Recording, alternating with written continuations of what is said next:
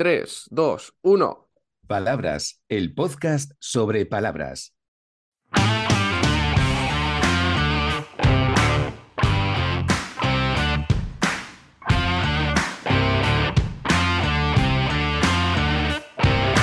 Hola, hola, soy Borja Odriozola y estás escuchando un nuevo episodio de Palabras, el podcast sobre palabras. Y hoy no estoy solo porque me acompaña mi tocayo Borja, Borja Abad, que no quiero hacer spoilers porque prefiero que lo cuente él, que además tiene una voz preciosa, como comprobaréis. Así que, sin más, Borja, ¿quién eres? Pues soy el que tú has dicho y no otro. No soy Borja Odriozola, no soy el clon de Borja que ha viajado al futuro o al pasado y ahora son dos. ¿Qué tal? Soy Borja Abad, soy, soy actor de voz. Eh, un término que se conoce poco, más bien locutor, actor de doblaje. Bueno, son cosas diferentes, pero para entendernos es muy parecido casi todo. Y aquí estoy para hablar contigo de, de una palabra en concreto que nos afecta mucho a los dos. Contar, es verdad, pero mira, perdona porque no arranquemos todavía con contar, porque estoy seguro de que mucha gente que esté escuchando, de los millones y millones de personas que escuchan este podcast, actor de voz. ¿Dónde te han podido escuchar? En prácticamente cualquier sitio. Porque si lo piensas, desde que te levantas hasta que te acuestas, en muchísimos sitios hay voces. Y esas voces las graban los locutores. Locutores, actores de doblaje, actor de voz. En definitiva. Eso es. Puede ser, sí, pero puede ser en la megafonía que te dice la próxima parada del metro, en un anuncio de la tele, en un juguete que te habla, en un anuncio de la radio, en un documental, en una cuña de publicidad de la tele o de la radio, en una audioguía que te pones en un museo, en la locución que te salta cuando llamas a una empresa y dice, para ventas, pulse uno. en todos esos sitios estamos. Me gusta mucho eso que has dicho de que estamos rodeados de voces, que tú y yo lo hemos hablado alguna vez, que normalmente cuando pensamos en voces en la radio, en televisión, podcast, eh, pensamos en famosos, ¿no? En actores, Mm, actrices, en políticos, la gente a la que vemos habitualmente, pero eso realmente es una minoría de las voces a las que estamos expuestos, ¿no? Nor- normalmente, que en muchos casos, pues son espacios comerciales o documentales, porque creo que tú también has grabado voces para, mm, para muchos documentales, ¿verdad? Y Eso muchas es, sí. voces que en un principio no les damos esa importancia, pero que son fundamentales. Y también algo que me has dicho alguna vez es que una voz no tiene que destacar, ¿no? O cómo, no sé si sabes a lo que me refiero. Bueno, siempre está este debate, porque al final, como decía un, un amigo mío que hace mucho teatro, el trabajo de un actor, ya sea un actor de voz, un actor de imagen, un actor de teatro, es seducir, porque m- me tienes que prestar atención. Pero claro, está ese delicado balance en que no me tienes que prestar atención a mí, sí me tienes que prestar atención a mí, y al final lo que tienes que prestar atención es a lo que estoy contando. Si yo paso por encima de lo que estoy contando, al final te quedas con el continente y no con el contenido. Por eso una- un comentario clásico es, bueno, tú es que tienes una voz muy bonita, puedes dedicarte a la radio o no. O yo es que tengo una voz muy fea, jamás me podría dedicar a la radio. Pues no, tampoco, porque al final lo que, lo que cuenta, valga la redundancia, es cómo lo cuentas y sobre todo qué es lo que cuentas. Luego la voz, evidentemente, podrá ser más bonita, más agradable, menos agradable, pero al final es cómo manejas tú esa voz. O si no, piensa en los cientos de miles de actores, digamos, feos, a lo largo de la historia del cine, que han hecho películas eh, tremendas. claro.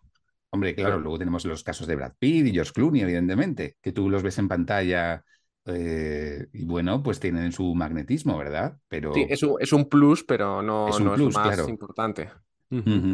Me gusta mucho esto que cuentas porque le veo muchos paralelismos también con el aprendizaje de, idiomas, ¿no? Y cómo a veces eh, a muchos estudiantes les preocupan cosas relacionadas con su propia pronunciación, con cómo suenan ante los demás, cuando no es el punto más importante, no es tanto el cómo lo cuentan, sino lo que cuentan, ¿no? El mensaje que están comunicando. Y ahora, ya si quieres, eh, conectamos esto con la palabra que has traído, que es contar, que a pesar de que no eres contable ni matemático, pues has traído eh, la palabra contar, ¿no? Entonces, lo primero, vamos a aclarar que contar, el verbo contar, tiene varios significados. Eh, podemos utilizarlo primero para darse cuenta de algo cuando tienes un pequeño descubrimiento, pero luego tiene dos usos principales, ¿no? Que es contar en un sentido numérico, ¿sí? Uno, dos, tres, cuatro, numerar las cosas y luego también contar historias. Y he estado buscando un poco la etimología, no sé si conoces un poco el origen de contar, Borja. Pues por curiosidad lo he estado mirando también y veo que tiene una raíz latina que es computar. Computar, exacto. Sí. Eso es. Y me ha llamado la atención que, bueno, el origen es claramente matemático y cómo se conectaba eso con el hecho de, contar historias. Y parece que desde el mm. principio, en español, se ha aceptado narrar cómo organizar los acontecimientos, organizar e, eventos en un orden determinado, ¿no? Y que de ahí viene contar. Ah, mira, qué interesante. Pues sí. Y ahora, cuéntanos, Borja, ¿por qué te gusta tanto esta palabra? O igual no te gusta, igual la odias, no sé. Me gusta mucho esta palabra porque muchos alumnos cuando vienen a clases de locución siempre, eh, bueno, y es algo de lo que a mí me ha pasado y me seguirá pasando. Es muy común que, bueno, grabes, grabes un texto cualquiera, ¿no? Y luego te escuches y digas, hay algo que no, que no, no, o sea, no me suena bien. ¿Por qué no me suena bien? Y lo primero que hacen siempre es fijarse en la estética de la voz. No, es que aquí he hecho esta inflexión o esta modulación o, lo que sea. Entonces hago una cosa que es que le doy la vuelta al papel y le digo, ¿de qué has estado hablando? Y me dicen, no sé. ¿Y qué pasó en 1847? Pues tampoco sé. Y en el 95% de los casos, no te voy a decir el 100% de los casos, se escuchan raros porque no entienden lo que han leído.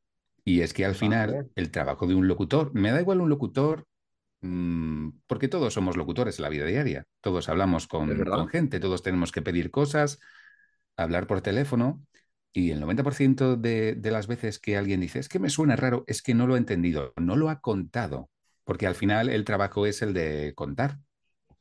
Claro, eh, igual en muchos casos se cae en repetir una serie de palabras en una secuencia, pero sin estar realmente pensando en lo que, en lo que transmites, ¿no? Y eso pasa mucho también al aprender idiomas, que cuando estamos viendo, por ejemplo, estructuras, frases, me pasa con estudiantes que a veces tropiezan y ves que de repente no dicen una palabra o no consiguen decir la frase y es porque no están pensando en la información que quieren transmitir, sino en esto, el, el sujeto, el, a ver, olvídate de eso por un momento y qué quieres transmitir y luego ya vamos a los detalles del cómo, ¿no? Exacto, sí, eso mismo. Muy bien. ¿Algún consejillo para contar? Uy, creo que está silenciado.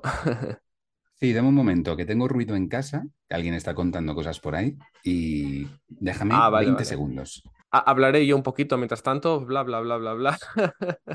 Ningún problema. Seguimos con la grabación. vale, vale, vale.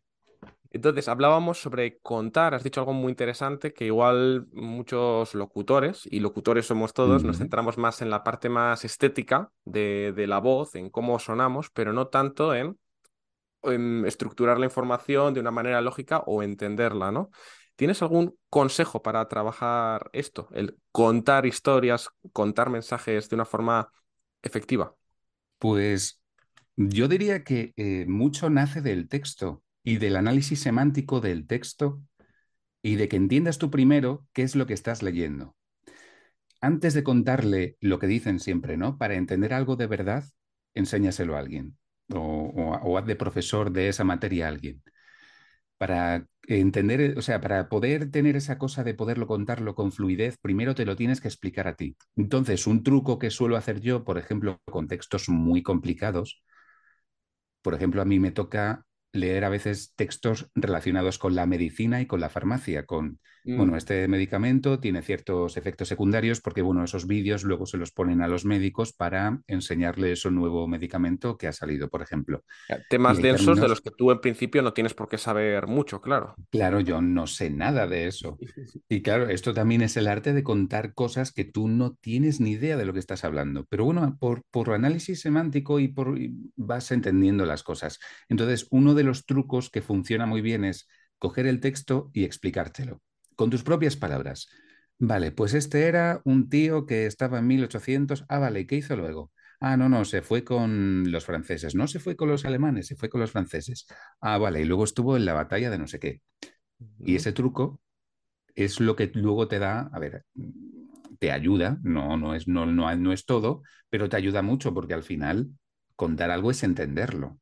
Exacto. Y es, me encanta esto que estás diciendo y espero que los profes y estudiantes que estén escuchando esto no piensen que esto es exclusivo para locutores, para actores de voz, porque esto es súper trasladable a Mm, cualquier aspecto de la enseñanza. Cuando trabajamos, vemos vídeos, vemos una charla TED en español, una buena forma de trabajarla después es contar con tus propias palabras qué es lo que acabas de escuchar, ya sea por escrito, eh, hablando, y y funciona muy, muy bien. Y ahora, quería que hablásemos, Borja, de una de las cosas en las que trabajas, que es la ficción sonora, que es un mundo que a mí me flipa. No conozco tampoco demasiado, pero lo que he escuchado me gusta mucho. ¿Qué nos puedes decir de la ficción sonora? ¿Qué es eso? Bueno, la ficción sonora para el que tenga cero, cero, cero conocimiento de, de la materia es eh, lo que se hacía antes, bueno, antes, si todos conocéis eh, em, La Guerra de los Mundos, ¿vale? La famosa emisión de radio, eso es ficción sonora. Es contar una historia a través del sonido. Es como una película sin la imagen. Antaño, mm, en los grandes estudios de radio, esto se hacía en directo, porque la tecnología no permitía hacerlo de otra manera. Se reunían los actores, creaban los propios efectos de sonido en la sala y contaban una historia. Empezaban a hacer Ahora ruido entra, de pasos, de exacto, una puerta, sí, lo tenían una todo a que se abre, ruido de pasos. Con los años luego, bueno, pues eso, eh, había sistemas digitales, cinta, etc. Pero no deja de ser un teatro, un teatro en directo. Bueno, el teatro siempre es en directo, ¿no? Un poco redundancia también, ¿no? Un teatro sonoro es al final la, la ficción sonora. De acuerdo. Pero ahora, hoy en día, con internet y con la capacidad de hacerlo con actores, actrices que estén en diferentes sitios del mundo, tiene que ser de forma sincrónica, tiene que ser eh, en directo también. O, o ficción sonora también puede ser grabada. La tecnología permite cualquier modo de lo que comentas. Puede permitir una conexión en directo con todos los actores. Tiene un poco de complejidad técnica, pero bueno, se puede hacer si así lo quieres. Y también lo puedes hacer de manera asincrónica, es decir, pues uno se graba un martes, otro se graba un viernes y luego viene alguien, lo junta, lo edita y ya está. Vale. ¿Y nos puedes recomendar alguna ficción sonora, a poder ser alguna en la que hayas trabajado o estés trabajando ahora? Pues ahora mismo eh, trabajo como diseñador sonoro en una compañía de, de ficción sonora que se llama Teatro Robótico de Misterio. Si os gusta la serie B, si os gusta la ficción, o sea, la ciencia ficción, el terror y los relatos clásicos de, pues, eh, Guy de Maupassant, Charles Dickens, ese tipo de escritores, hacemos ese tipo de, relatos y, eso mm, yo creo que, os va a gustar. Hemos hecho también, de hecho, hace poco una ficción sonora heavy metal. ¿En serio? ¿En Sí, consiste? con mucha sangre, muchos golpes, muy, muy intensa, muy, muy Ah, fuerte. vale, vale. Estaba pensando de música, eh, o Sí, también. tiene Ah, también partes de, de música heavy metal, pero bueno, heavy metal la llamamos heavy metal porque es muy intensa, muy, muy fuerte, que se llama Bult. Y Bult. La, voy a buscar seguro, vamos. y, y está, está muy bien. Son tres, tres episodios. Genial. Oye, Borja, pues te quería preguntar sobre un tema que tam- también está muy de moda últimamente, que es el de la inteligencia artificial. Entonces, ¿cómo crees que va a afectar a cómo contamos historias, a cómo trabajáis, por ejemplo, los profesionales de la voz, en cuanto a que ahora es posible generar nuevas voces, ¿no? Eh, de forma puramente tecnológica, y también se pueden estructurar historias. ¿Cómo cómo ves el futuro de la locución? El futuro no lo sé porque no tengo una bola de cristal. Lo que sí es cierto es que la inteligencia artificial como tecnología es la leche lo que permite hacer.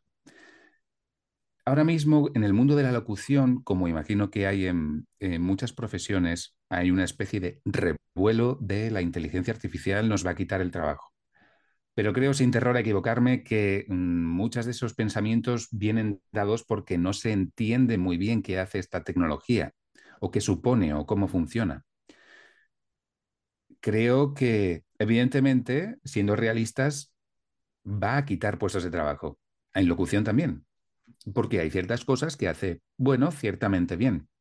Nunca creo que vaya a sustituir del todo, bueno, sea un locutor, sea, me da igual, un escritor, un, un dibujante, un creativo, un artístico. Pero luego está la otra cara de la moneda que creo que es que nos da nuevas oportunidades porque se puede usar la te esta tecnología para cosas que antes no podíamos. Por ejemplo, se está usando la inteligencia artificial en el mundo de, de la voz para eh, un guion de cine, un guion, una, una, película, ver cómo suena antes de llevarlo a la pantalla. Vale, ah, interesante. Los distintos actores, claro, como es muy económico, casi, no voy a decir coste cero, pero es un coste ridículo Marginal, para las, sí. los presupuestos que manejan las productoras, pues, pues es, es, es, es enorme, es brutal. Eh, otra cosa también que se está estudiando son los anuncios dinámicos. Eh, me parece fascinante a nivel de tecnología, a nivel como consumidor me parece un poco, mmm, no sé si la palabra es horroroso o odioso, pero la idea es que tú, por ejemplo, estés navegando en Instagram, te salga un anuncio y te diga, oye Borja, ¿quieres probar la nueva Coca-Cola Pepsi Cero tal? Como tienen la capacidad de, de generar el texto, el audio en tiempo real y saben tu nombre y saben tus circunstancias personales, Wow.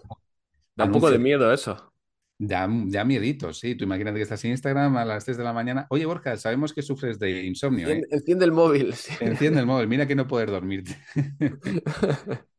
o sea que, que, como, nueva, como toda nueva tecnología, pues tiene, tiene, pues eso, su parte oscura, digamos. No sé si claro. la palabra es oscura. Y su parte de, joder, que, no, que, que de posibilidades, ¿no? Total, totalmente. Bueno, creo que sobre inteligencia artificial podríamos estar aquí horas sí, hablando, que oye, igual luego. podemos hacer otro episodio en el futuro. Mm. Pero antes de terminar, te quería preguntar también sobre la parte más estética de la voz, porque bueno, mm. a estas alturas creo que estarán todos hipnotizados por, por tu voz maravillosa. Entonces, creo que va a haber muchos profes y también estudiantes interesados en recibir algún consejillo de cómo trabajar la, la cadencia, cómo trabajar la, la voz cómo trabajar en ese sentido. ¿Algún consejo? Pues el cuerpo humano es maravilloso. En ese sentido, si tú como profesor notas que te duele algo, te molesta algo, te pica algo, es que algo mmm, no lo estás haciendo de la mejor manera posible. La clave de la voz, de con... una de las claves aparte de, de, entender, que es lo que habíamos contado antes, es el, el correcto uso de la técnica vocal. Y eso viene por algo que estás haciendo ahora muy bien, que es hidratarse, beber mucha agua y sobre todo eh, el saber respirar. Saber respirar desde el diafragma y saber cómo proyecto yo la voz para no dejarme las cuerdas vocales. Claro. En ese sentido, por ejemplo, si soy un profesor que tengo 30 alumnos en clase, eh, pues no tirar de garganta, entender, o sea, procurar que la energía de lo que estoy contando no venga de la garganta, sino que venga del pecho. Porque si me voy a la garganta, lo que va a pasar es que al final voy a acabar afónico. Por si estáis escuchando en alguna plataforma, Borja se está sujetando la garganta en este momento y por eso su voz suena un poco diferente, sí. Eso es. Eh, eh, no sé lo que está diciendo.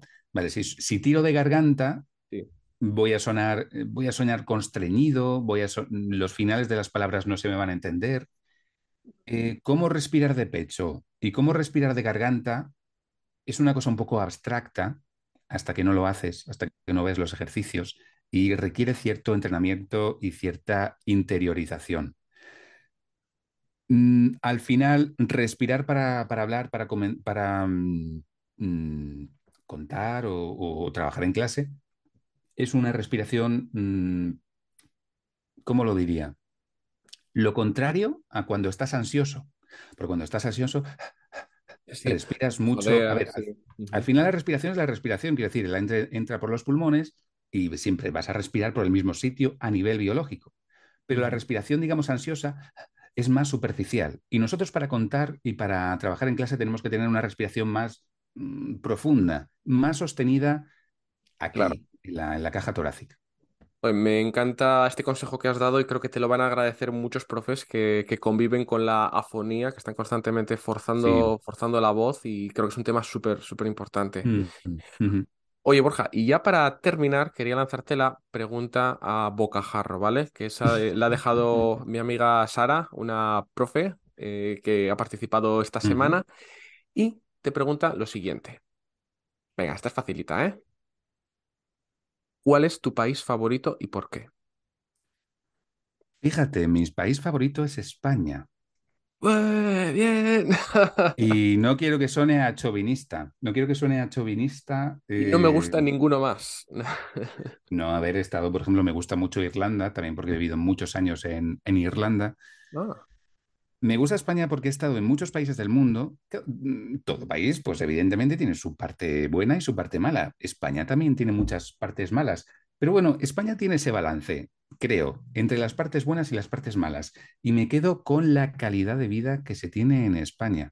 Es verdad. Eh, la comida, el clima, la asistencia sanitaria, el concepto que tenemos de familia, la vida social, lo bien que mm, en España creo que no hay nadie que se muera de hambre. Em, y, no sé si en otro país eso a lo mejor mm, podría pasar.